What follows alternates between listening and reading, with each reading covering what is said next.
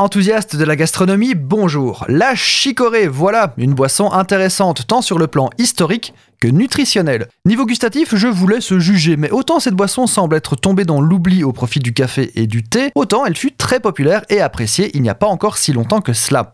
Issue donc de la plante du même nom, la, chicorée, on pourrait penser que la chicorée est un jus d'endive, un jus de chicon, mais c'est évidemment un peu plus subtil. La chicorée est faite à partir de chicorée à torréfier, c'est son nom. On parle aussi de chicorée à café ou de chicorée industrielle pour désigner cette même plante, qui d'ailleurs est médicinale. Ce sont les racines qui sont utilisées pour la boisson. Le principe de fabrication diffère un peu de celui du café, mais le principe de base reste finalement le même. Les racines sont séchées, torréfiées et puis concassées pour être ensuite conditionnées en poudre ou en grains. On la consomme alors en la mélangeant à de l'eau ou du lait chaud. La chicorée a un goût un peu caramélisé, mais ne vous attendez pas à ce qu'elle ait un goût de café. C'est similaire, mais en même temps pas du tout la même chose. Je vous invite à y goûter pour vous faire une idée. Je me rappelle, étant petit, voir mes parents ajouter une cuillère ou deux de chicorée au café dans le filtre de la cafetière.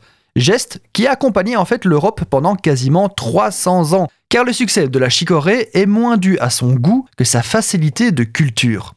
Je vous explique. En 1806, Napoléon ordonne un blocus continental pour tenter de ruiner le commerce anglais. Résultat de cette politique, une pénurie de café sur toute l'Europe. La chicorée, produite localement, est alors consommée comme substitut au café, chose qui va se reproduire pendant les deux guerres mondiales et créer ainsi une habitude de consommation. Pourquoi? Eh bien tout simplement parce que la chicorée est très facile à cultiver localement. Deux tiers de la production mondiale actuelle vient de Belgique. Aujourd'hui, vous pouvez trouver de la chicorée en poudre ou en grains, mais aussi dans des mélanges plus composés, comme dans le ricoré par exemple. Loin d'être une boisson mauvaise, la chicorée ne contient pas de caféine et possède quelques propriétés intéressantes, notamment pour le travail du foie et de la digestion. Donc si vous cherchez des alternatives, moi je dis pourquoi pas.